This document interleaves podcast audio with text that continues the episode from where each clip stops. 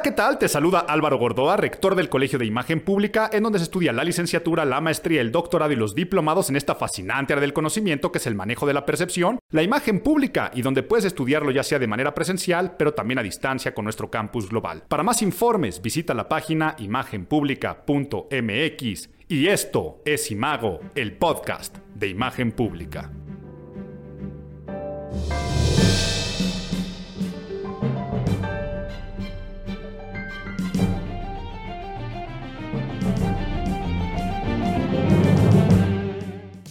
Noviembre, ya se fue noviembre y qué rápido. Yo como que noviembre no lo sentí y pareciera que noviembre no pasó absolutamente nada. Aburrido un noviembre, pero lo acabo de decir. Pareciera, lo que pasa es que pasaron muchas cosas, pero la atención estuvo desviada. La atención, por ejemplo, a nivel político se lo llevó Evo Evo Morales, presidente de Bolivia, en el cual se le da este asilo aquí en México. Ya hablaremos y lo analizaremos, porque mientras estaba la tensión ahí, otras cosas pasaban.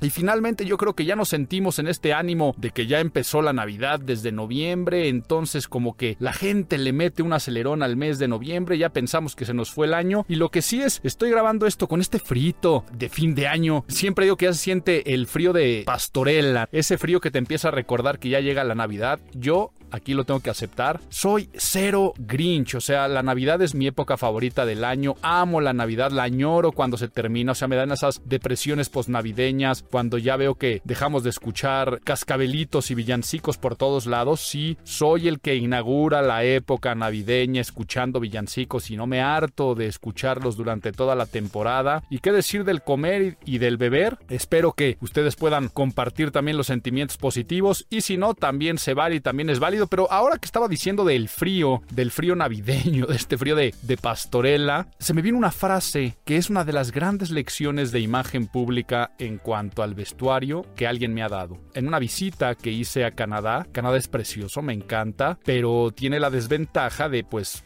medio año en un frío insoportable, ¿no? Al grado que en ciudades como puede ser en Montreal, en Toronto, en otras de ellas en Quebec, tienes que vivir prácticamente bajo tierra. O sea, Toronto tiene ahí unos como túneles que también conecta el sistema del metro y muchos edificios y prácticamente la gente como topos en algunas épocas del año porque si sales te congelas. Entonces, una época hace mucho tiempo ahí de utopía de decir, pues voy a vivir en Canadá la decisión de no irme a vivir para allá fue el frío. Y un canadiense me dijo, oye, no, pues el frío no es el problema. Y aquí viene la lección que me dijo, no hay climas malos, simplemente hay malos guardarropas y que te quede esta lección de imagen pública, ya sea para el frío o para el calor. No hay climas malos, solamente malos guardarropas. Y me decía mi, mi mamá, que a su vez se lo decía a su abuelo, que siempre que hacía frío y te puedes vestir más fácil, capa sobre capa y todo eso, que una frase a ver, ¿cómo era exactamente lo que, me, lo que me decía mi mamá y que le decía a su abuelo? Es, ande yo caliente, ríase la gente. Ande yo caliente, ríase la gente. Que luego también cuando te vistes de invierno, empiezas con la manera en la cual pues desentonas, ¿no? Que con una gorra de un color, unos guantes, una bufanda, un abrigo con otro suéter. Ande yo caliente, ríase la gente. A ver, voy a buscar rápido de dónde viene esa frase. Me dice que es, miren, no sabía, es parte de un poema, un parte de un, de un, poema de Góngora. Pues bueno, se ve que mi bisabuelo era amante de esa poesía o alguien se lo hubiera dicho. Pero ¿qué creen? No estoy de acuerdo. Por lo tanto, bisabuelo, donde quiera que estés, no, no es pretexto. ¿Qué más nos cuesta tener un buen guardarropa para frío? Y yo creo, y estoy hablando por los mexicanos y entre los mexicanos los chilangos, ¿eh? Yo creo que los mexicanos y chilangos, sobre todo los que vivimos en la Ciudad de México, no estamos acostumbrados a los cambios de temperatura. Como es bastante templada la ciudad, cuando hace calor nos andamos asando, pero nos seguimos vistiendo exactamente igual. Y cuando hace frío nos andamos helando y nos vestimos exactamente igual. No invertimos en buenas prendas de frío y de calor, por lo tanto es que tú empiezas a ver a la gente en las oficinas como con la frase de mi bisabuelo, ay pues tú ríete de mí que yo ando calientito. No, no es pretexto, por lo tanto invierte buenos suéteres, buenas bufandas, unos bonitos guantes, una gabardina por ejemplo, un abrigo de, de pelo de camello. Yo digo que tiene que ser un must en cualquier guardarropa masculino y femenino, así se llaman, originalmente se hacían con pelo de camello, muchos se siguen haciendo de esa forma, pero es este, este clásico abrigo color beige de esta tela aterciopelada, medio afelpada, que es deliciosa. Es el guardarropa más versátil que alguien puede llegar a tener en esta época. Y luego te digo, es tan fácil como meterte a cualquier tienda online o hasta en las tiendas departamentales. Guantes, a mí se me hace un, un accesorio súper cool y puede haber muy bonitos igual de piel o plastipiel, pero en diferentes colores. Una inversión mínima que levanta todo un atuendo y teniendo las manos calientitas y también empezar a atrevernos, ¿no? Porque en la Ciudad de México no es normal ver a las personas con gorro, pero ya hay momentos en los cuales puede empezar a hacer un frío digno de esos gorros que si tú te vas a Canadá, como estamos hablando, a New York, a cualquier este, lugar que hace frío, pues ves a la gente muy bien abrigada, pero también con sus outfits coordinados. Pero creo que me estoy perdiendo un poco por este frío de pastorela y vamos a entrar ya de lleno a nuestro podcast, a nuestros análisis, a nuestras secciones, pero como siempre, antes de empezar, vamos a ponernos nerds. Get those nerds! Nerds! Nerds! Pues bueno, en nuestra sección de aprendizaje de temas de imagen pública de este mes, decidí dedicarlo a un tema que es bien interesante y polémico, ¿no? Por las cuestiones éticas que hay. En el Colegio de Imagen Pública damos un seminario, damos un curso que se llama PSN, de Persuasión, Seducción y Negociación. Aunque este tema también se, eh, se enseña en las materias de propaganda del Colegio de Imagen Pública, tanto a nivel licenciatura o de maestría, e inclusive en algunos de los diplomados. Estos temas de persuasión que luego generan algunas polémicas, porque cuál es el punto fino entre persuadir y manipular. Y voy a hablar el día de hoy de tres estrategias de manipulación. Y lo digo con todas sus palabras manipulación porque en el documento que viene, así se llama. Es un documento bien interesante que ahora les voy a contar. Les voy a contar su historia, pero sobre todo elegí este tema porque es muy prudente sobre otros temas que vamos a hablar dentro del análisis del mes que lo conozcamos.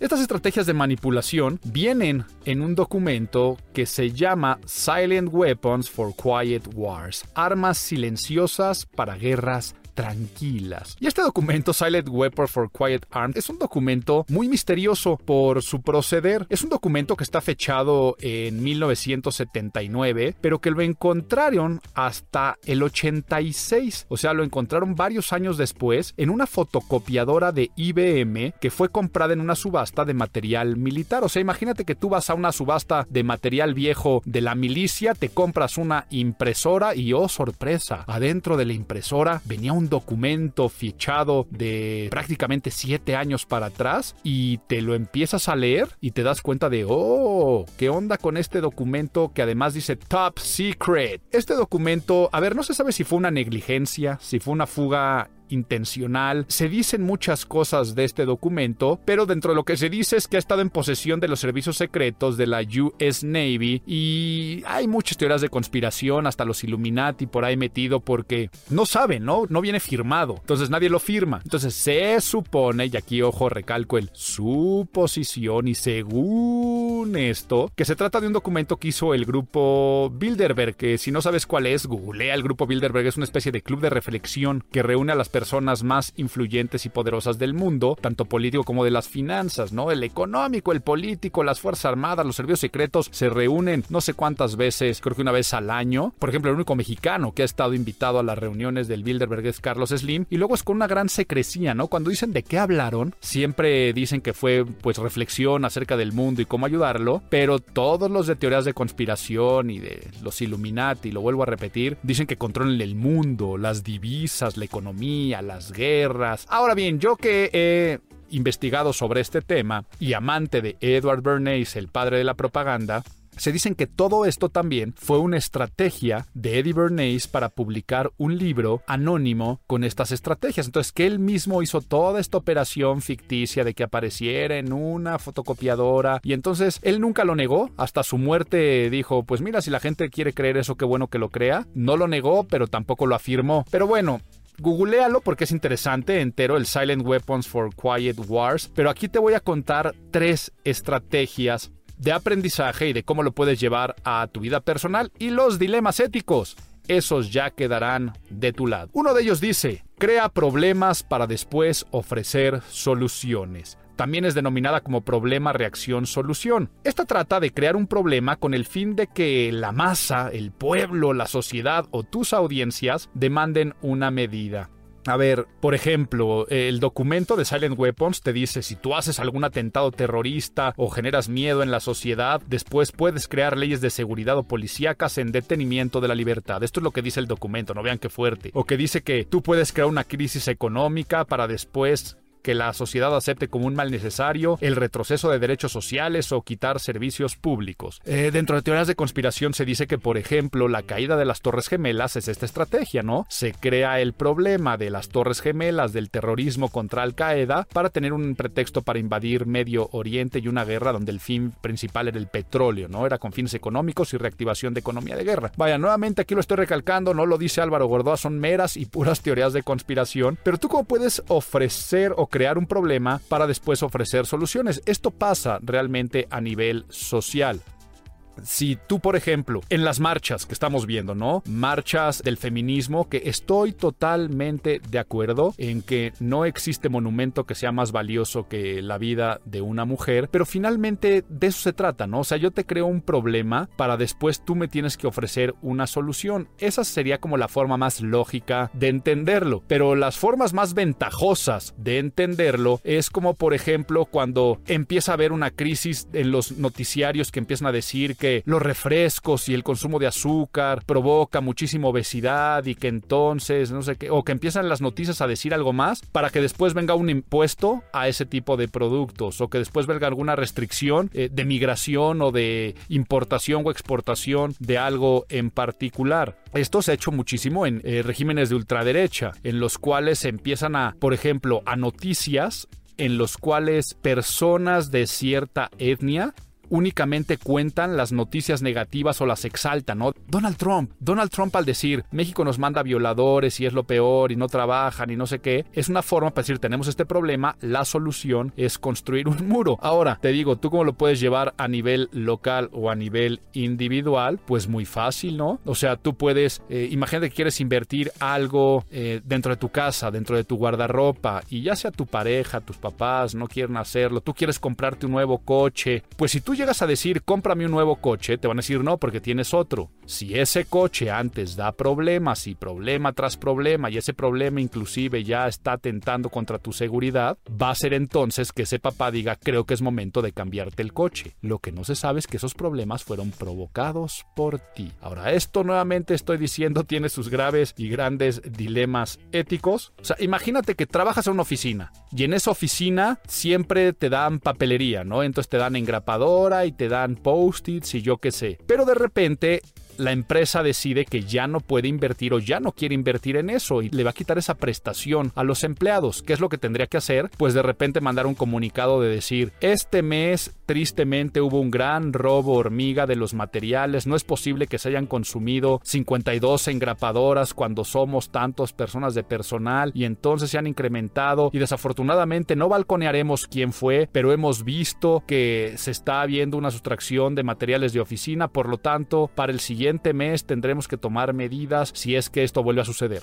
Y el siguiente mes, desafortunadamente, hubo otra vez robo y no se está haciendo buen uso de la papelería. No queremos quitar este beneficio a los empleados. Por favor, más prudencia. Les vamos a dar chance una vez más tercer mes vuelve a darse el problema, después de un trimestre dices, señores, desafortunadamente nosotros no queríamos hacer esto, pero hemos quitado la papelería a todos los colaboradores a partir del día de hoy, ustedes tendrán que invertir en sus propios utensilios. Y la gente dice, ay, por culpa de unos nos fregamos todos, pero no le echan la culpa a la empresa.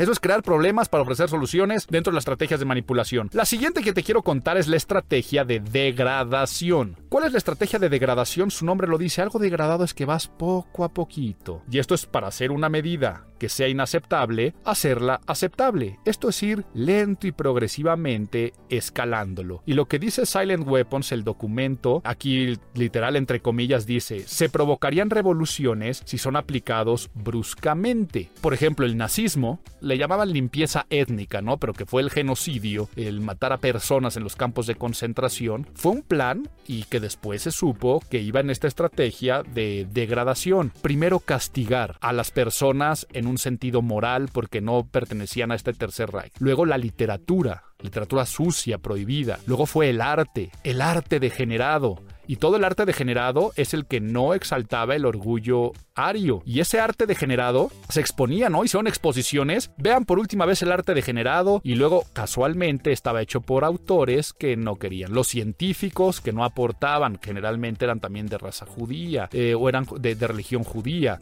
Y, así nos vamos, ¿no? Hasta que después vinieron los saqueos de las plazas, ¿no? La famosa saqueo de la plaza de ópera y de las bibliotecas, donde sacaban los libros de esa literatura degenerada o esas obras de arte y hacían estas grandes hogueras. Entonces vamos a quemar las obras, vamos a destruir los libros. Y así fue poco a poco y la gente lo fue aceptando hasta que después la gente que por supuesto apoyaba el Tercer Reich, hasta que después era vamos a hacer los guetos, vamos a marcar a la gente, vamos a segregarlos, vamos a confinarlos, para después vamos a llevarlos a otros lugares y así empezó a hacer todo progresivamente. Por eso muchas personas pertenecientes al nazismo, después cuando hicieron todos los juicios y, las persecuciones y demás, muchos arrepentidos decían, no sé en qué momento me dejé llevar a cometer esas atrocidades. Y es que si las cosas van poco a poquito, no te das cuenta, ¿no? Ahora, vamos a verlo con temas que podrían ser un poco más amables. Bueno, se me acaba de venir a la cabeza uno que no es nada amable, pero por ejemplo, si una compañía quiere hacer un despido masivo y de un día para otro recorta la mitad del personal, pues imagínense las huelgas y los sindicatos y demandas laborales. Entonces, cuando normalmente cuando se van a hacer despidos masivos, empiezan primero a uno, luego recortan a otros tres el siguiente mes y luego recortan a seis el siguiente mes y luego y así y entonces en vez de hacerlo un mes para otro lo van haciendo poquito a poquito y al después y, la gente se da cuenta que fue un despido masivo. Imagínate que donde trabajas o en tu escuela no usas uniforme y te quieren poner uniforme entonces te van a decir a partir de mañana ya no se puede traer cierta prenda. A partir de la próxima semana ahora todos tenemos que traer prenda de color arriba que sea blanco el próximo mes, además de eso y la prenda blanca, únicamente se pueden portar zapatos que sean así. Y entonces la gente va poquito a poquito y dice, pues bueno, ahora ya me tengo que vestir de blanco, ahora de blanco y nada más de polo, ahora abajo tiene que ser oscuro, ahora nada más gris, ahora nada más con zapatos, ahora me están diciendo que forzosamente tengo que utilizar este suéter y terminaste usando uniforme, que sería muy violento si dicen a partir de mañana este es el uniforme. No, ¿cómo creen? Entonces, hasta para el ligue, ¿no? Y deja tú el ligue. Un proceso ahí de, imagínate una persona que apenas está empezando a salir con el otro y lo que quiere es agarrarle las pompas, ¿no? Y entonces lo que va a decir de la nada es, pues toma, te agarro las pompas de la nada. Oye, ¿qué te pasa, baboso, cachetada? ¿Qué te sientes? Entonces, ¿qué empieza? Pues primero como que manita con manita, dos dedos se rozan y luego ya te agarro la mano y luego de ahí me voy a la pierna y entonces de la pierna me subo un poco de la rodilla al muslo y después este un abrazo y un abrazo en la cintura hasta que llega un momento que empieza la mano entre espalda y nalga y poco a poquito hasta que las cosas se dan y la otra persona lo recibe con demasiado agrado. Entonces, dicho esto, esto sería la estrategia de degradación. Te vas acostumbrando poco a poco a que las cosas vayan sucediendo. Y la última que cuento es la estrategia de diferido. Diferir es pues posponer, ¿no? Entonces aquí presentas una situación que normalmente sería inaceptable, una situación futura, casi casi como dolorosa pero necesaria. De hecho así lo dice el libro de Silent Weapons, algo como doloroso pero, pero necesario. Esto hace que la gente obtenga el acuerdo público en el momento de su aplicación. ¿Por qué? Porque ya sabes que eso se veía venir. Ves la ola desde lejos cuando se está levantando porque es mucho más fácil aceptar un sacrificio futuro que un sacrificio inmediato. Por lo tanto, deja mucho más tiempo para acostumbrarte a la idea del cambio y de aceptarlo con resignación cuando llegue el momento. Vean,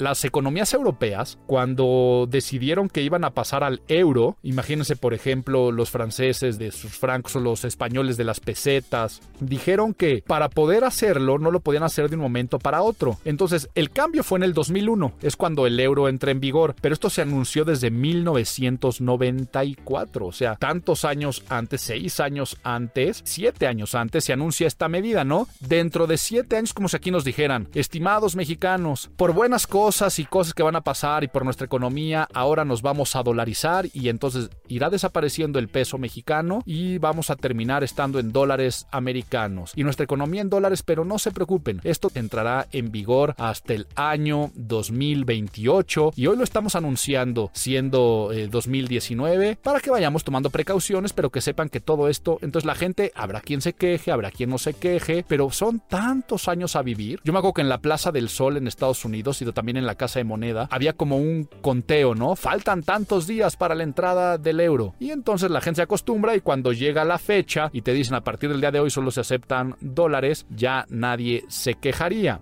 Poniendo el ejemplo, ¿no? El ejemplo de, de lo del uniforme. Si a ti te dicen, ahora en la empresa vamos a utilizar uniforme, pero no se preocupen, esto va a ser hasta el año 2023. Ah, pues tú sabes, quién sabe en el 2023 si yo siga trabajando, si no siga trabajando. Y entonces cuando llega el momento, la gente ya acepta el cambio. Ahora, si tú mezclas los tres, si tú mezclas los tres, pues empieza a pasar, ¿no? Ya no queremos darle papelería a los colaboradores, creas el problema para ofrecer la solución, pero lo haciendo degradado. Pues saben que ahora ya no va a haber plumas. El siguiente mes ahora ya no va a haber tampoco post-its. Y luego también lo puedes hacer a diferido. Pero como sabemos que esto no, a partir del próximo año es cuando ya no vamos a tener nada. Entonces tú puedes hacer una mezcla de estas tres cosas y entonces serás mucho más persuasivo, pero ojo, serás mucho más manipulador, porque aquí lo estoy diciendo, todo esto es ventajoso, todo esto muchas veces miente, todo esto tiene un gran dilema ético, pero aquí finalmente yo doy conocimiento de lo que ha habido en la historia, de documentos que existen, de imagen pública, porque en propaganda también estas cosas de dilemas éticos entran, pero ya verán más adelante por qué les quise contar esto. Pero ahora vamos a dar este un vuelco radical o un giro de tuerca de 180 grados y ahora vámonos a ponernos un poquito navideños en nuestra siguiente sección. Les voy a contar un cuento. ¿Me cuentas un cuento? Y les digo que voy a dar una vuelta de 180 grados porque de haber estado hablando de manipulación ahí medio grilla y cosas y del nazismo, por ahí citamos cosas terribles. Ahora, cascabelitos, bonito, Here Comes Santa Claus y la Navidad, encender un foquito de Navidad y qué bonita la Navidad y los símbolos navideños, pero todo tiene una historia, ¿eh? Y ahora que me estoy dando cuenta, chance esta historia también trae un poco de manipulación detrás. A ver, ¿qué hay detrás de los símbolos de la Navidad? La gran mayoría de ellos traen una alta carga religiosa, o sea, sabemos que hay un simbolismo religioso y tiene un sentimiento religioso. Pero esos sentimientos religiosos, la gran mayoría de los símbolos navideños que hoy vemos existían antes de las épocas judio-cristianas y sobre todo más aterrizado antes del cristianismo.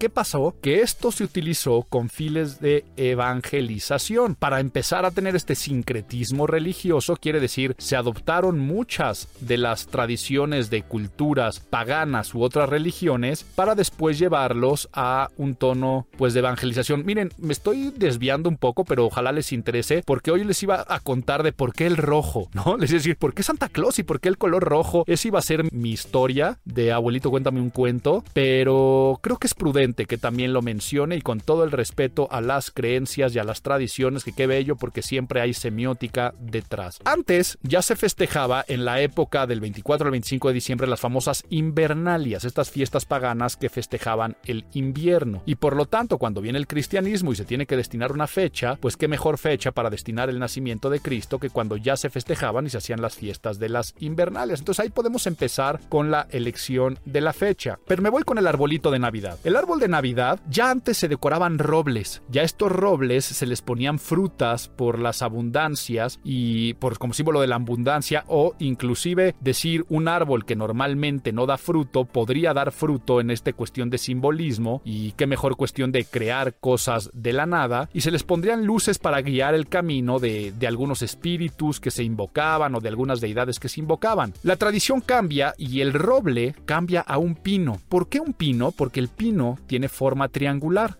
haciendo alusión a la Santísima Trinidad. Luego, de las velas, que al día de hoy son los foquitos, se le llama a la luz de Cristo, ¿no? Representan y simbolizan la luz de Cristo. Las frutas, que después cambiaron por esferas, ahí con toda la historia en Bohemia de las primeras esferas y que al día de hoy, pues vaya, te encuentras de todo tipo para cortarle, seguían representando las esferas a las frutas y las frutas están ahí por la abundancia, ¿no? La fruta siempre es el, el alimento eh, rico, el que te da energía, el más natural, por lo tanto, y es el que los árboles, pues normalmente el que más se encontraba en la naturaleza, por lo tanto, la fruta siempre ha sido un símbolo de la abundancia. Entonces, por eso todo lo del arbolito de Navidad y la estrella que se le pone hasta arriba, pues claro que la estrella de Belén, que pudieron seguir los hombres sabios de Oriente a llegar al nacimiento de Cristo, esa estrella no existía como tal en los arbolitos, sino se trataban de poner los árboles, cuando hablaba de estos robles que se decoraban, se alineaban con, con la estrella, estrella polar, ¿no? Entonces, eh, dicho esto, si vemos otros símbolos navideños muy interesantes, de los cuales no iba a hablar, pero pues ya te dije ya que empecé a hablar de esto, las pastorelas, ¿no? Y las posadas. Las pastorelas se hicieron con fines de evangelización por parte de... En la curia romana existe la propaganda fide. Ya te, ya te he contado en otros podcasts acerca de la propaganda fide, creo cuando te hablé del pan de muerto, que también crearon esa tradición en México la propaganda FIDE se dio cuenta que era mucho más fácil, pues no quiero decir la palabra adoctrinar, sino evangelizar y con fines pastorales, por eso se llaman pastorelas, empezar a hacer un involucramiento del pueblo mediante una obra de teatro infantil donde las personas del pueblo jugaban, ¿no? Y a través de que los personajes principales fueran los pastores y los pastores siendo tentados por el mal para no llegar al bien, pero finalmente vencen el mal sobre el bien, siempre con diálogos chuscos, con chistes de la época, haciendo sátira, que hasta la fecha las pastorelas siguen haciendo sátira a los presidentes, a los artistas. Eso se hacía desde hace muchísimo tiempo porque la gente entonces va a una obra de teatro en la que los actores, que era gente del pueblo, se ridiculizan, en el cual te ríes del diablo y de la maldad, se cuentan chistes, entonces la gente va con humor, pero todo con una conclusión altamente emotiva y esa conclusión emotiva es el nacimiento de Cristo. Entonces ya después se parte a la serie y se hace toda la representación del nacimiento de Cristo. Entonces fue una forma de evangelización a través de estas obras teatrales, dentro de las posadas, ¿no? El pedir posada, ya no quiero alargarme tanto, pero las piñatas. La piñata, si bien e, es esta estrella de siete picos que se utilizaba también en la representación de la estrella de Belén, después se sacaba de contexto y se contaba la historia de que cada uno de los siete picos representa los siete pecados capitales. Por eso las piñatas, estas mexicanas eh, navideñas, son estas estrellas de siete picos, porque cada pico representa un pecado capital. Entonces la historia es, tú golpeas véale al mal tú acaba con el mal y tendrás una recompensa que es el bien. Al día de hoy los dulces, en los que son más tradicionales y en otras épocas eran las frutas, mismas frutas como símbolo de la abundancia. Pero ahora sí, lo que te iba a contar, que era la historia de detrás de Santa Claus y el color rojo de la Navidad. Al día de hoy, si tú preguntas con qué color relacionas la Navidad, la gente responde rojo. Pero esto no sucedía antes de 1937. Antes de 1937 la gente decía que la Navidad era en primera instancia verde, en segunda instancia blanca y en tercera azul porque era de cómo se decoraban las épocas navideñas. Al día de hoy tú dices, y el primero es rojo, el segundo es blanco y el tercero es verde. A ver, ¿por qué se dio esto? Si bien la historia de Papá Noel es antes de Santa Claus y también está la tradición de San Nicolás que ayudaba a los desprotegidos y les daba regalos, inclusive hay algunas referencias bíblicas de un anciano que daba regalos, la realidad es que no se festejaba y no había ninguna fecha en el cual o algunas tradiciones en las cuales llevaran regalos. Sí, existía la tradición de los Reyes Magos, sí, estaba por ahí. Ah, había otras tradiciones eh, como que el, niño Dios podía traer algún presente a la familia, no eran los niños, sino que el niño Dios nos trajo esto como familia, a los niños les traían normalmente los Reyes Magos, pero otras, otras rarísimas. Hay, hay por ahí una cuestión de catalana, ¿no? El tronco de la Navidad y que adentro de un árbol en un tronco aparecían regalos. No aparecía la figura de Santa Claus como tal hasta 1937 con la representación que nos los imaginamos hoy, ¿no? ¿Cómo vemos a Santa Claus? A Santa Claus lo vemos uno viejo, porque la vejez significa sabiduría, experiencia, pero es un viejo que sonríe y se ríe mucho porque es la parte de la alegría, la alegría de la chispa de la vida. Y esto de la chispa de la vida ya te va sonando quién lo creó. Eh, gordo por la abundancia. Y esta abundancia que se da a través de la gordura, pero también porque quien lo crea, pues su producto no es tan dietético como lo veamos. ¿Y por qué le puso el color rojo y el color blanco? Pues por ser el color de su marca. Coca-Cola. Coca-Cola crea Santa Claus como lo vemos al día de hoy en una de las grandes campañas de propaganda más exitosas que jamás han existido porque Coca-Cola se de la Navidad, ¿no? Se apaña la Navidad y empieza a crear que su producto se venda más desde la época de Thanksgiving en Estados Unidos, pero sobre todo en todo el mundo, hacia la Navidad, y lo une no solamente con la figura de Santa Claus, ¿no? Y los grandes anuncios que sobre todo promovían la alegría, la unión de la familia, la convivencia, sino empiezan a fomentar el consumo también junto con las jugueterías de la historia de Santa Claus y meten este mito a nivel social para que su marca y sus colores, acuérdense que también estaba muy de moda, que después en los 60 es cuando crece, ¿no? Lo de lo subliminal o no, aquí empezaron a arriesgarse con, y si le ponemos Coca-Cola tal cual en el pecho o en algún lugar, no, no, no, no, no, esto tiene que ser algo que otras marcas puedan también apropiárselo, pero que finalmente nuestros colores estarán presentes. Y así es como surge Santa Claus y luego empezaron con sus desfiles, encendidas de árboles de Navidad y hasta la fecha lo siguen haciendo. ¿Cuántos plazas de ciudades no tienen arbolitos patrocinados por Coca-Cola? ¿Cuántos desfiles navideños no están patrocinados también por esta marca? Y siguen con estos anuncios emotivos y su gran campaña de propaganda se llama Navidad y por eso el color rojo. Espero te haya gustado este cuento. Pero ahora sí, vámonos con tips y recomendaciones que te doy, no solamente para este mes, sino para toda la vida para cuidar tu imagen pública.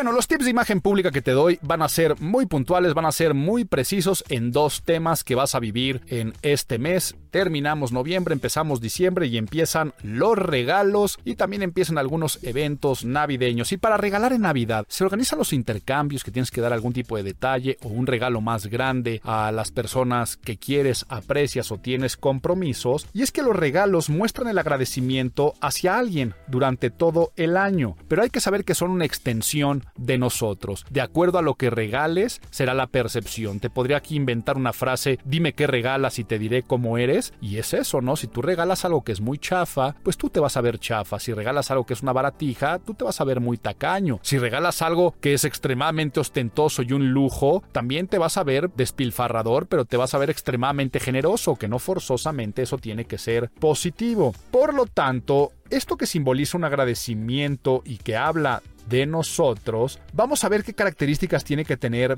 presentes, porque hasta la envoltura es importante. A ver, ¿cómo elegir el regalo o el precio, no? Primer punto, ¿qué tiene que tener de mí el regalo y qué tiene que tener de la otra persona? 100% tiene que tener la esencia de la otra persona. Por lo tanto, tienes que regalar algo no que te gusta a ti, sino que sabes que le va a gustar a la otra persona por su estilo, por su profesión. Por lo tanto, lo más importante es poner atención. No lo dejes para último momento. Desde el último cuatrimestre del año o inclusive si puedes antes, oreja muy parada para saber cuáles son los gustos, las aficiones. Si de repente alguien dice cosas como, ay, es que, no sé, me gustaría tener un buen tarjetero o las épocas de lluvia, ¿no? Es que te das cuenta, a mí me gustaría tener un paraguas. ¿Nunca has visto a los ingleses que elegantes se ven con un buen paraguas, así de los de mango de madera y todo? ¿No? Que aquí en México todos chafas con nuestros periódicos en la cabeza, así, o con nuestros paraguas ahí de, de los que se abren de plástico y se rompen a la primera. Ah, pues allá puntas. Nunca se me hubiera ocurrido regalarle un paraguas de lujo a alguien y lo pones, ¿no? Pero luego existen hasta cosas, luego decimos, ¿cómo le regalo a alguien que tiene todo, ¿no? Al jefe, a alguien que tiene mucho dinero, alguien que ya no sabes cómo satisfacer, luego te pasas que no sé cómo regalarle a mi papá o a mi mamá. Muchas veces cuando tú le das algo que lo escuchaste y que sabes que le va a caer como anillo al dedo, lo agradecen el doble o el triple aunque sea una tontería. Por ejemplo, a mí uno de los regalos más padres que me acaban de dar hace poco fue un consumible, o sea, es una bebida que solamente se consigue en misceláneas de cierta ciudad de la provincia de la República Mexicana, ¿no? De un lugar en particular. Y entonces yo estaba diciendo es que ojalá y nos toque dar conferencia en ese estado para ver si de casualidad alguien me puede conseguir la bebida esta. Y cuando voy a dar conferencia a ese estado, ahí voy y que me den ese consumible. ¿Y qué pasó? Que el día de, de mi cumpleaños, o sea, cuando tuve una celebración, llegaron y lo que había en mi oficina como regalo era un paquete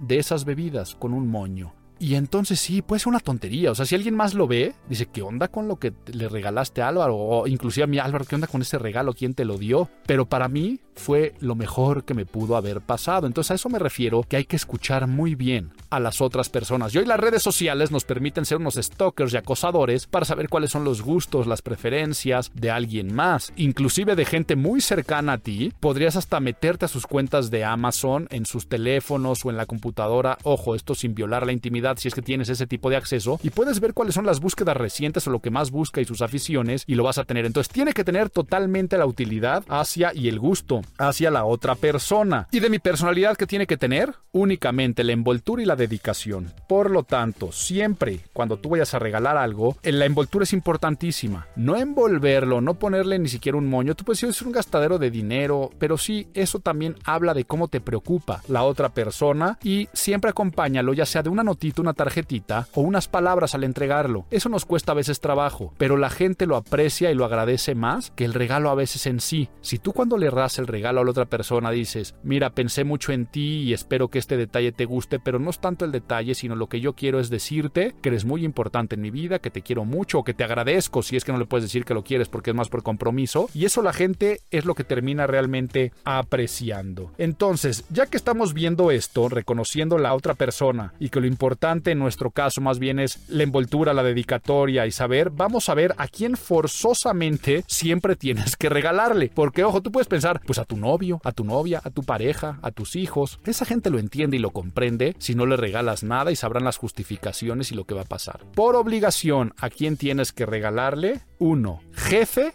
jefa o superior inmediato. No estoy diciendo que a todos los jefes de una organización, pero sino a esa persona que finalmente, pues sí, oye, pues yo estoy trabajando para él, sí, me debería dar un regalo a mí, claro, pero el regalo ese de la confianza, el acompañamiento, la mentoría, esto también es una cuestión de relaciones públicas, entonces no te lo tomes como un ego, tómalo más bien como un caramelito al ego de la otra persona. Es ese detalle en el cual agradeces ese año de trabajo y por lo tanto es alguien con el que vas a quedar bien, con una persona con la que además te conviene quedar bien y que si no lo haces y los otros sí lo hacen, pues hay ahí una cuestión de desventaja y luego si no lo haces puede una mala percepción de, oye, y esta persona no fue ni para darme un agradecimiento o algún pequeño detallito y los otros, los suegros. Oye Álvaro, me acabas de decir que a las personas que menos le quiero regalar a mis suegros y a mi jefe son las personas más importantes. Sí, claro que sí, son estos detalles también de convivencia, de armonía familiar. Y luego los suegros, tú piensas que desde el noviazgo, no sé si, tienes novio, novia, estás casado y tal vez no tienes la fortuna de tener a alguien que te abra las puertas de su casa. Y digo, esa es la fortuna, ¿no? Los suegros normalmente pagan comida extra en el refri, te pagan comidas, te dan a la cosa que más aman en la vida, que es su hijo o su hija. Pero finalmente luego te invitan de vacaciones y entonces la manera de agradecer todo eso que pasó durante el año Sí, sé que también hay jefes que son, digo, jefes, ¿eh? Sé que también hay suegros que son carga para muchos yernos y nueras que los mantienen todo el año y como que para qué además le va a dar regalo. No es lo más común, ¿no? Lo más común es que sean personas que tienen diferencias con nosotros y por lo tanto haya personas que siempre hay que regalarles. Luego, veamos qué nunca regalar. A ver, obvio, no vayas a regalar piratería no vayas a regalar imitaciones. O sea, imagínate cómo quedaría si regalas una cuestión de piratería de imitaciones, pero tampoco sea el clásico roperazo, ¿no? El roperazo es esto de reciclar regalos. A ver, solamente es válido con algo, con consumibles. O sea, por ejemplo, te regalan a ti una canasta de Navidad con consumibles y esa se la regalas a alguien más, ¿no? Una botella de vino, tal vez tú no la compraste, pero es una buena botella de vino y vaya, desprenderte de una buena botella de vino para regalársela a alguien más hasta acto generoso es, aunque no te haya costado dinero. Ya, ya que estoy diciendo de consumibles, yo soy de los que digo que el fruitcake, el famoso fruitcake, el pastel este de Navidad, solamente se prepara uno al año. O sea, alguien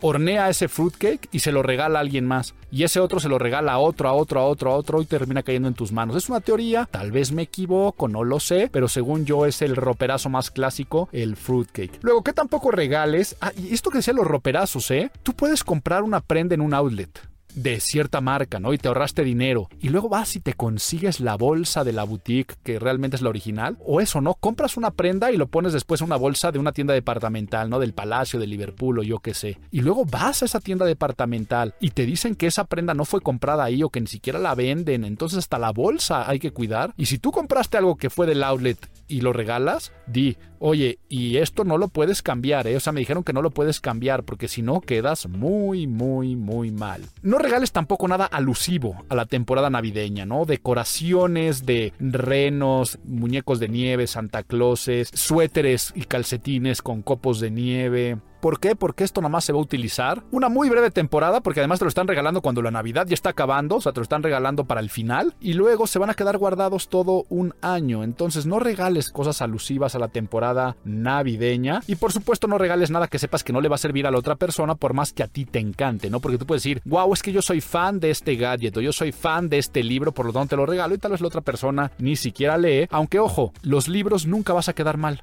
Si tú regalas un libro y la otra persona no le gusta, finalmente tú quedas como alguien que pues, finalmente cultivado o que le gusta. Ya que estoy hablando de libros, te voy a decir que sí puedes regalar dentro de los libros un buen detalle son los coffee table books. Por ejemplo, si sabes que una persona tiene todo e inclusive colecciona coches Porsche no le vas a regalar un Porsche. El detalle sería un llavero de Porsche, un coche del que él tiene a escala. Pero un detalle sería un coffee table book de Porsche. O sea, a eso me refiero que detalles alusivos a los gustos de la otra persona, por lo cual hay que poner atención. Tampoco vas a quedar nunca mal con los consumibles, pero de lujo, ¿no? Los artículos gourmet, ¿no? Una buena lata de paté de foie, lo acompañas con caviar, una botellita de champaña, o sea, son consumibles de lujo, también siempre se agradecen mucho y sorprenden. La gente queda con una latita de angulas, todo eso la gente lo agradece mucho cuando son los consumibles, esos consumibles extremadamente nice o sibarita o gourmet. Esta es la parte de cómo regalar, pero a ver, te dije, ¿cuánto me gasto? Que yo sé que muchas personas es la duda, ¿no? Oye, ¿cuánto es bueno gastarme en este regalo para un jefe, por ejemplo, mis suegros o alguien que finalmente me conoce y sobre todo conoce mis finanzas, ¿no? Porque tú sabes cuánto puedes gastarte y cuánto no puedes gastarte, pero el resto de la gente también lo presupone. Entonces, es algo totalmente personal, porque bien como digo, yo fui muy feliz que me regalaron este ahí unas unas bebidas y lo que realmente importa es el gusto, no tanto el precio, aunque seguramente también le costaron su buen dinero, pero aquí lo importante es que no hay una regla estricta, sino hay una recomendación. Y la recomendación es que un regalo no exceda, a menos que quieras, o sea, alguien que ames muchísimo y que quieras verte extremadamente generoso, nada que exceda el 5% de tu ingreso mensual, o sea, de tu sueldo. 5% como máximo. Si tú ganas, yo que sé, aquí lo voy a cerrar para que me salgan más fácil las cuentas porque la matemática no es mucho lo mío. Si tú ganas 10 mil pesos, un regalo de 500 pesos ya es bien visto. Si tú te gastas menos, pues te ves como tacañón. Y si tú te gastas más, ya empieza a empezar a generar incomodidad. Imagínate que tú ganas 10 mil pesos y sabes que la otra persona gana 10 mil pesos y te regalan algo de 5 mil pesos, pues tú en este momento hasta incómodo te vas a sentir, no vas a decir, oye, agradezco el gesto, pero no era necesario. Entonces también puedes llegar a incomodar regalando algo que saben que para ti fue un sacrificio. Entonces, ves, si te estoy diciendo que más o menos los regalos son del 5% de tu sueldo, ahí estamos viendo entonces la gran preocupación de que después en la cuesta de enero la gente se quedó bruja, ¿no? ¿Qué me refiero con esto? Que depende a cuánta gente le tengas que regalar en Navidad, pues ese 5% se va acumulando hasta que se convierte en el 100% de tu sueldo o en el 200 porque ya te endeudaste por los regalos. Entonces aquí tiene que haber una gran sensatez de saber a quién sí, a quién no. Por lo tanto, hay a personas que lo mejor que les puedes regalar, y aquí ya me voy a sonar como, vamos con el espíritu navideño, les puedes regalar amor, armonía, felicidad y tranquilidad, es cierto, pero también algo hecho por ti, unas buenas palabras, una experiencia, ¿no? O sea, inclusive de tu regalo, imagínate a tu pareja o a alguien así cercano, o no, no tan cercano, porque puede ser una, una, cuestión de amistad. Yo te doy un masaje. Sé que te encanta cuando te doy masajes de espalda, por lo tanto, te voy a dar un masaje al mes. Ahora, si tienes presupuesto, ve qué buen detalle acabo de decir. Muchos regalos que más se agradecen son los que te duran todo el año y te sigues acordando. Suscripción a Netflix o Spotify, ¿no? Entonces, ay, esta persona me pagó durante todo el año mi suscripción a Netflix. Un masaje al mes entonces, concuerdas con una masajista a domicilio, entonces cada vez que se esté dando un masaje se va a seguir acordando. Luego, lo que son experiencias, como el que se quiera aventar de paracaídas, regálale que se aviente de paracaídas, que maneje un coche deportivo en un autódromo. Esas experiencias marcan mucho la vida de las personas y siempre se van a acordar que tú lo regalaste. Experiencias como, ya aquí ya estoy dando tips de regalo, que no era el objetivo, era tips de imagen pública, pero um, todo lo que es personalizable. A mí también me regalaron, y mira, casualmente la misma persona se ve que sabe regalar. Eh, gafete, el clásico gafete Godín y tienes tu portagafetes, pero en piel y con las iniciales grabadas. Eso es algo personalizado. Un tarjetero, tarjeta de presentación con iniciales grabadas. Puedes regalar varillas de camisa con las iniciales grabadas, pero inclusive ya que habla de las botellas de vino, hay marcas de tequila, champán, whisky, que en estas épocas, si les compras la botella, le graban en la botella de vidrio el nombre de la otra persona. Entonces no solamente lo consumen, sino además lo guardan o inclusive ni siquiera lo consumen porque lo guardan. Yo acabo de regalarle a una persona para su cumpleaños de, de 40 años una botella de su bebida favorita, pero después un artista contraté para que pintara a mano las cosas que más le gustan, ¿no? ¿Dónde vacaciona? Su comida favorita. Entonces y le rayó y le encantó ese regalo. Entonces todo lo que sea personalizado también gusta y se agradece mucho. Bueno, te quiero contar también eh, otro tipo de, de cosas, aunque el tiempo apremia, pero te lo voy a contar muy rápido, que son recomendaciones para la cena y para la fiesta de fin de año y son algunos protocolos que últimamente están muy, muy en boga porque tienen que ver con etiqueta electrónica, ¿no? Entonces la etiqueta electrónica es el uso de nuestro teléfono celular y demás, que ahora date cuenta como cuando es Navidad, pero estoy hablando ahora de Año Nuevo, en el momento que empieza a ser Navidad y Año Nuevo, todos tus chats de WhatsApp se llenan de imágenes predestinadas, GIFs, felicitaciones masivas y le estamos perdiendo un poco a la felicitación personalizada. Entonces, no te esperes a las 12 de la noche para mandar en un chat masivo felicidades a todos, sino a la gente que realmente quieres o que te interesa hacer relaciones públicas o que te interesa el likability, o sea, que, que les gustes. En el transcurso del día manda esos mensajes de agradecimiento y buenos deseos. O sea, lo puedes hacer por WhatsApp, ¿no? Y le puedes mandar una tarjeta alusiva felices fiestas, o le puedes mandar el mismo GIF, o clásica tía que te manda el piolín con copitas de champaña y glitter atrás.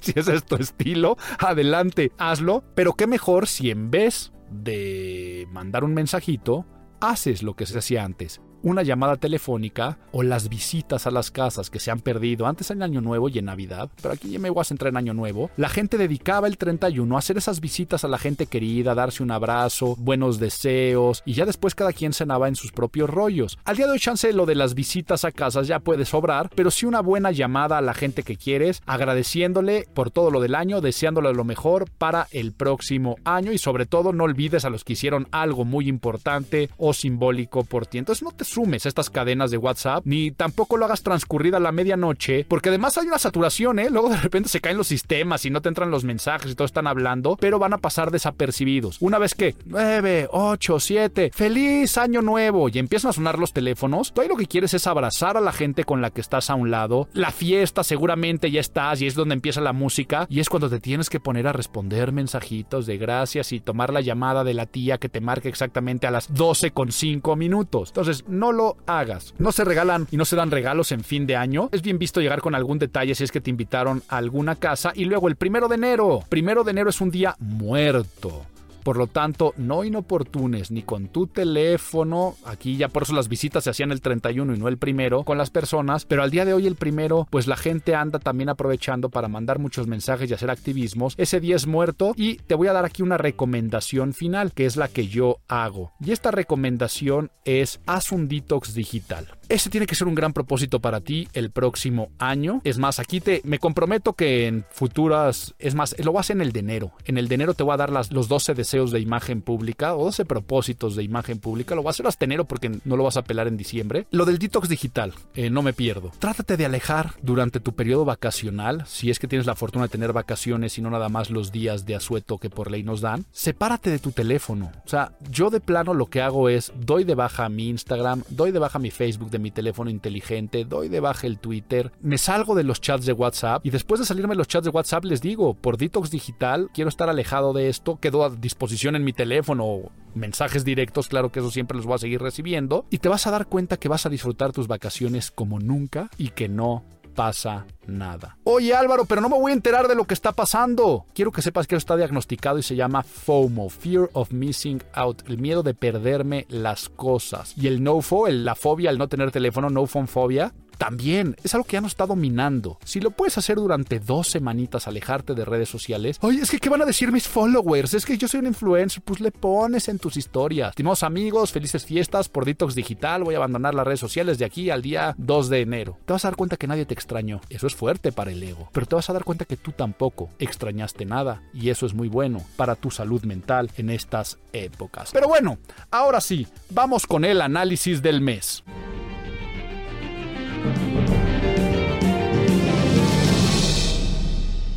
Y les digo que pareciera que no pasó nada o que no pasaron muchas cosas en las noticias, pero sí quiero brevemente hablar acerca del caso de Evo en México. Evo, a ver, una encuesta de reforma dice que la gente en un 58% está en contra de darle el asilo político al expresidente de Bolivia. Luego, esta es la que más me interesa a mí. 65% de los mexicanos, ojo, según una encuesta de reforma, esta decisión, beneficio perjudica la imagen de México, el 65% dice que perjudica. Cree que debe darle asilo político a un presidente extranjero, el 56% dice que no, y también la amplia mayoría dice que perjudica a nuestras relaciones con Estados Unidos. Ahora, yo en lo personal estoy totalmente de acuerdo con el asilo político a cualquier persona, ¿eh? No a un presidente, no a una persona de poder, sino tendrías que darle asilo político a cualquier persona que lo necesite, porque directamente así lo dice nuestra... Ah, la, autodominación de los pueblos y no intervención, dice respeto y protección de los derechos humanos y promoción de los derechos humanos. Por lo tanto, yo soy, yo soy un gran, yo celebro mucho cada vez que países internacionales en la noticia que le dan refugio a exiliados de otros países que se han tenido que ir por las terribles situaciones donde corren riesgo su vida, sus derechos, su integridad, sus valores, por lo tanto, por derecho humano. Qué bueno que se da. Pero ahora, en el caso de Evo, en el caso de Evo, aunque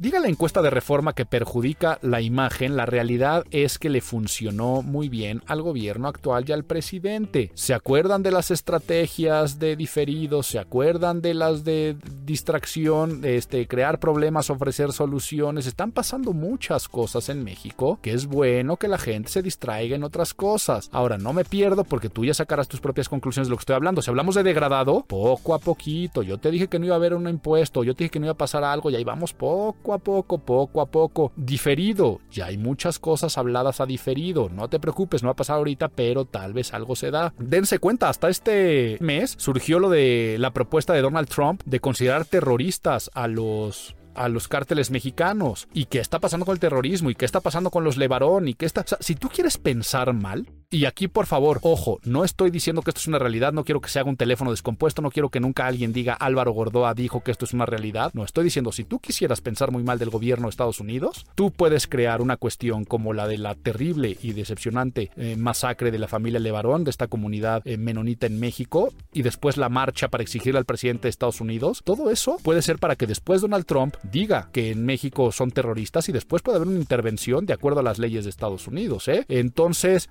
aquí no quiero decir con el piensa mal y acertarás, por eso te quise hablar de las estrategias de manipulación, que esas cosas pueden suceder, no estoy diciendo que estén sucediendo. Y igual muchas cosas que te digo de degradado y de diferido y de aumento de... Eh, también salieron noticias de aumento impuesto al alcohol, y, pero que no va a ser a, partir de quién sabe cuánto tiempo y que iba a ir poco a poco, degradados, diferidos. Pero ya, centrándome en el caso de, de Evo, te estoy diciendo que yo soy totalmente partidario del asilo, eh, pero también pasaron cosas en México como la designación de la Comisión Nacional de Derechos Humanos de la nueva ombudsperson, o sea, de Rosario Piedra, ¿no? Pero esta, esta designación fue muy criticada, ¿no? Por pues, no hay credenciales, no hay forma de hacerlo, eh, está muy a modo, a, lealtades y demás, pero se dañó terriblemente la imagen del Senado. Eh, hace poco platicaba con un senador, tengo muchos amigos senadores y también dentro de mis clientes, y me lo topé y le dije, ¿qué pasó, mi senador? Ya aparecen diputados con la foto que apareció el otro día, ¿no? Entonces, esto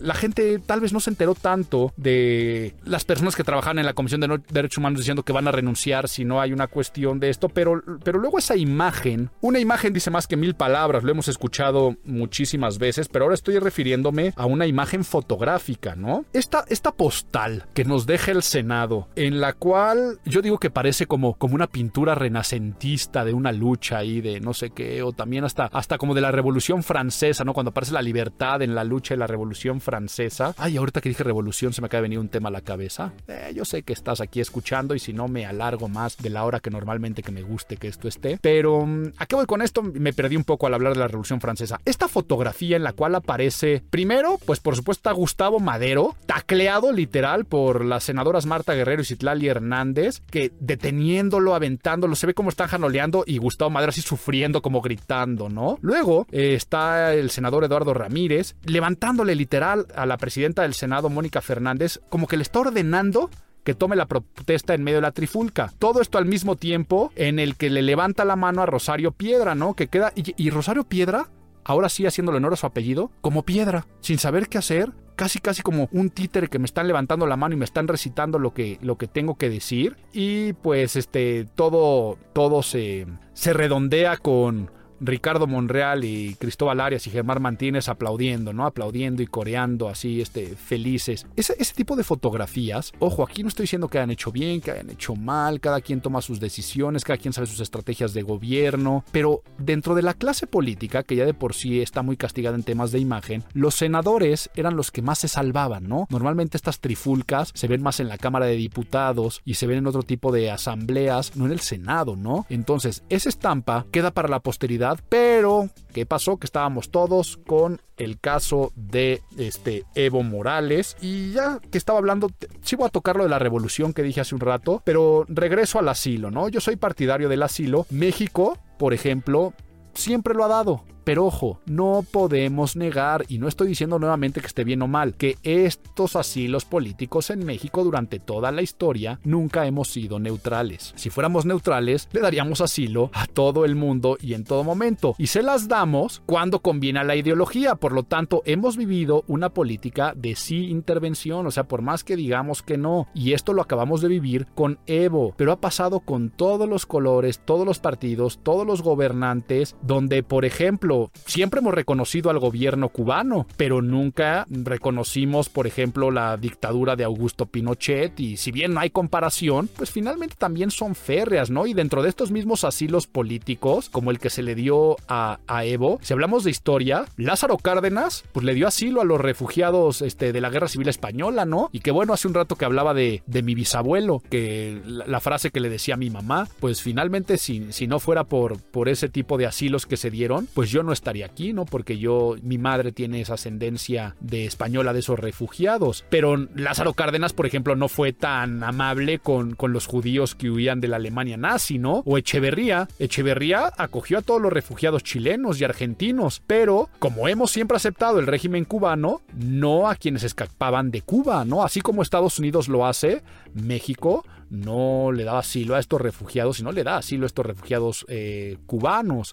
Eh, hoy estamos con los de Bolivia, pero ¿qué pasa con los venezolanos? Todos los disidentes venezolanos, pues no son aceptados en México. O sea, cuando Guaidó y todo eso, pues ¿por qué no se vienen, por qué no se vienen a México? Pues porque no se reconoce. Por ejemplo, no se reconoció a Guaidó y, y claro que sí, por el otro lado al presidente, al presidente Maduro, ¿no? Pero aquí lo pongo como un ejemplo. Si algún día Maduro estuviera en la situación de Evo, claro que el gobierno actual le daría asilo a Maduro. Pero a ver, si le pasara al presidente de Chile con todas las broncas y las cuestiones que tienen, o sea, si, Sebastián Piñera pidiera asilo en México, ¿creen que le daríamos asilo a alguien pues, este, por ser de derecha, ultraderecha o eh, diferentes formas de hacerlo? Y así se da, ¿no? O sea, ni siquiera se, le recibió a, Piñera hace poco. Pero bueno, no, no me quiero perder, lo estoy diciendo. Y así sí, si me voy con López Portillo, López Portillo viola esta cuestión de no intervención apoyando directamente al movimiento movimiento sandinista, ¿no? Cuando se derroca a Somoza, eh, lo hizo, pero igual lo hizo Calderón. Calderón respaldó a Celaya, se podrán acordar de Manuel Zendaya cuando pasó todo lo de lo destituye la, Suprema Corte en Honduras y Felipe Calderón lo respalda, ¿no? Y aquí ya me iba a poner como chisme telenovelero, al grado de que eh, ustedes sabrán que entonces este, la esposa de Marcelo Ebrard, Rosalinda Bucio, era la embajadora de Celaya en Honduras y después esto, eh, ya me podría poner así. Entonces, a ver, a mí la decisión se me hace totalmente correcta, otorgar asilo a Evo, aunque el mismo derecho pues deberían de tener cualquier exiliado o cualquier persona que esté huyendo de su país, por lo que se argumenta que es, que es, eh, la protección a sus derechos humanos. Pues bueno, esto es... Ah, no, ¿qué? Pues bueno, nada, te llevo diciendo que iba a hablar de la revolución y la revolución y la revolución. El desfile, ¿no? Macro y mega desfile. Dentro del Silent Weapons que te, que te estaba, también viene una estrategia que se llama la de distracción. El Silent Weapons, esta distracción es lo que desde la Roma decían al pueblo pan y circo, al pueblo pan et circens, que es que si tú mantienes a la gente feliz y distraída y contenta, pues finalmente esto ayuda a los gobiernos, ¿no? Entonces todo lo que sea, por eso los gobiernos se pelean por organizar también olimpiadas, mundiales de fútbol, que si bien esto también tiene una gran derrama económica, a veces la inversión es mayor y, termina siendo un gasto, pero la gente se pone muy feliz cuando esas cosas pasan. Entonces, Andrés Manuel López Obrador decide hacer un gran desfile con muchos caballos, un desfile que quedó bonito, pero el mero día de la revolución, no el día feriado. Recuerden, los que no saben, en México, los días feriados, menos el primero de mayo, que es día del trabajo, se recorren al lunes. No es el caso de, del día de la revolución, que se hizo este desfile ¿no? Porque en vez de hacerlo el lunes, se hizo en un día eh, laboral, que ya finalmente el 20 de noviembre. Ah, y aquí mira, el primero en cambiar el 20 de noviembre a lunes, antes de que por ley todos los puentes o todos los días feriados se pasaran a lunes, fue Vicente Fox. Y fue Vicente Fox minimizándolo porque los gobiernos panistas le prestaron poca atención a los festejos de la revolución, pues lo consideraban una, pues un festejo del PRI, ¿no? Porque recordemos que finalmente el partido de la revolución eh, institucional, pues de, ahí, de ahí parte, ¿no? Pero no, Andrés Manuel López Obrador decide regresar a los festejos grandes, fastuosos, con un desfile de la revolución, ¿no? Ahora, es lo que yo quería decir a nivel imagen pública. Date cuenta cómo festejamos la revolución, ¿no? Deberíamos de recordar la revolución. Deberíamos de conmemorar a los hermanos caídos y una pelea y una lucha terrible entre hermanos. Tendríamos que recordar el retroceso en el que cayó nuestra nación y las trágicas consecuencias que llegaron a la revolución. No, pero en México decimos, ah, vamos a festejar la revolución como si fuera la independencia, que si bien la independencia también fue una guerra y una gesta, fue totalmente diferente a una guerra civil entre hermanos, ¿no? O sea, fue, no hay comparativo con la independencia, pero como nos confundimos en historia y a veces no la conocemos tan bien, y la misma historia, o sea, los mismos libros de texto que hemos leído desde pequeños y las mismas historias que nos cuentan, siempre nos presentan la revolución de una forma muy romántica, ¿no? Como si hubiera sido una gesta gloriosa, cuando realmente fue este, digo, este retroceso económico y social que pasaron muchos años para que el país se pudiera recuperar de esa destrucción y de esa disrupción económica que se vivió, ¿no? Y finalmente todo para qué, ¿no? Dirían, diría este, la canción y todo para qué. Todo se trató de vamos a sacar un presidente que se relige y se relige, pero este presidente, pues el presidente ya, ya tenía 80 años, ¿no? Días y se iba, se murió cinco años después. Entonces, ¿pero qué pasó? En el momento que muere y toda esta revolución, entró un partido político hegemónico que se quedó desde casi 80 años en el poder, ¿no? Salió más caro el, caldo que las albóndigas, se dice coloquialmente. Pero esta imagen, te digo, un poco dramatizada, romántica, nos encantan, nos gustan más eh, los corridos, eh, el santo y seña, las adelitas, eh, la cucaracha, la cucaracha ya no puede caminar, nos gusta más esa imagen idealizada de la revolución. Y ahora vamos a darnos cuenta el sinsentido, pero aquí yo, ojo, no estoy diciendo que el presidente esté mal en haber hecho el desfile fastuoso con tantos caballos y esas cabalgatas y, y esas adelitas y vistiendo a los militares con los uniformes de los ejércitos de aquella épocas. Eh, no, eso es que, bueno, que la gente lo que se divierta, que aplauda, que, disfrute y finalmente hay varias cosas terribles como para no estar felices. Entonces no estoy diciendo que sea malo. Lo único que estoy diciendo es que ya cuando analizas que un presidente de que su política de seguridad es la de abrazos en vez de balazos y que siempre eh, no va a caer en provocaciones, que haya regresado con toda la pompa y circunstancia a festejar, eh, además el día 20, no recorriéndolo al 18 que cayó en lunes, la revolución como si fuera algo de que estuviéramos extremadamente orgullosos. La realidad es que en la revolución no tendríamos nada que festejar. Pero bueno, hemos llegado ahora sí hacia la parte final de recomendaciones, pero qué bueno que nos dan pilón. Que vuelva, que vuelva el pilón. Que vuelva, que vuelva el pilón. El gusto gratuito, el detalle bonito, la costumbre que alegra el corazón.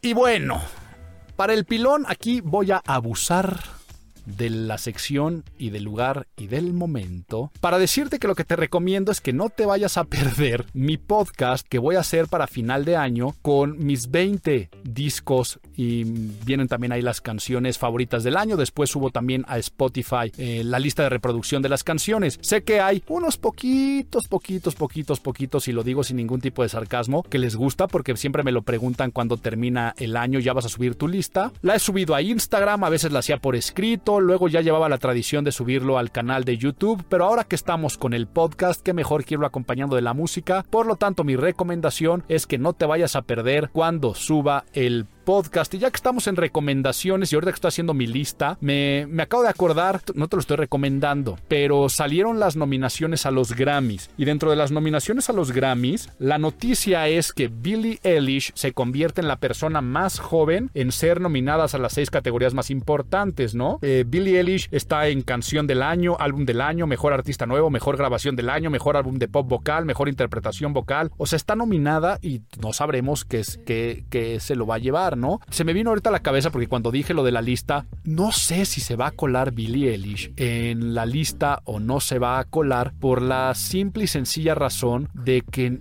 te iba a decir no entiendo el fenómeno, pero lo entiendo bien, pero no sé si el disco haya sido tanto ruido por lo que representa Billie Eilish y lo que está representando a la producción, que la producción está perfecta, ¿eh? La producción me gusta mucho, pero no sé si se me vaya a colar en los 20 del año y por eso se me vino a la cabeza. Pero sí te digo que esta mujer de 17 años, la más joven en ser nominadas a todo lo de. a todos los Grammys, se está convirtiendo en el ícono cultural adolescente rebelde de esta, de esta era, ¿no? Esto ha pasado siempre. Lo que fueron en los 60 los Beatles, o en los 70 s eh, Bowie y Elton John, o en los 80 s Madonna y Michael Jackson, o Nirvana en los 90. Si en, el 2000 no habría duda que te dijera los Strokes. ¿Qué pasa? A ver, ¿qué hizo Bill, eh, Bowie, Madonna o Michael, Nirvana y los Strokes? Cambiaron toda una estética juvenil y adolescente. Entonces se convierte en estos íconos culturales que cambian hasta la forma de vestirse. Vamos a darnos cuenta que veníamos en una época de saturación de reggaetón, de ropa entallada, de marcas, de eh, maquillaje un poco más marcado, de, mucha falsedad e hipocresía en redes sociales. Y Billie Eilish viene a romper con eso, ¿no? Empieza a vestirse pues muy grunge, o sea, por eso también hasta analogías de cómo te vestías al principio de los 90, eh, ropa baggy, o sea, ropa muy holgada, pants, pelo pintado de colores, como también se puso muy de moda en, en, los 90 eh, pero, pero, pero no era la estética cuidada, sino medio despeinada, que se vean las raíces, pero luego diciendo mucha grosería, ya dice que tiene Tuareg, si sea cierto o no sea cierto, pero no respetando protocolos, eructando a media entrevista, eh, siendo, siendo muy shabby, siendo muy sucia por eso yo creo que es el nuevo grunge. Y el mismo Dave Grohl lo declaró, ¿no? mejor en esto me callo y lo hablo en el de las, en, el de las 20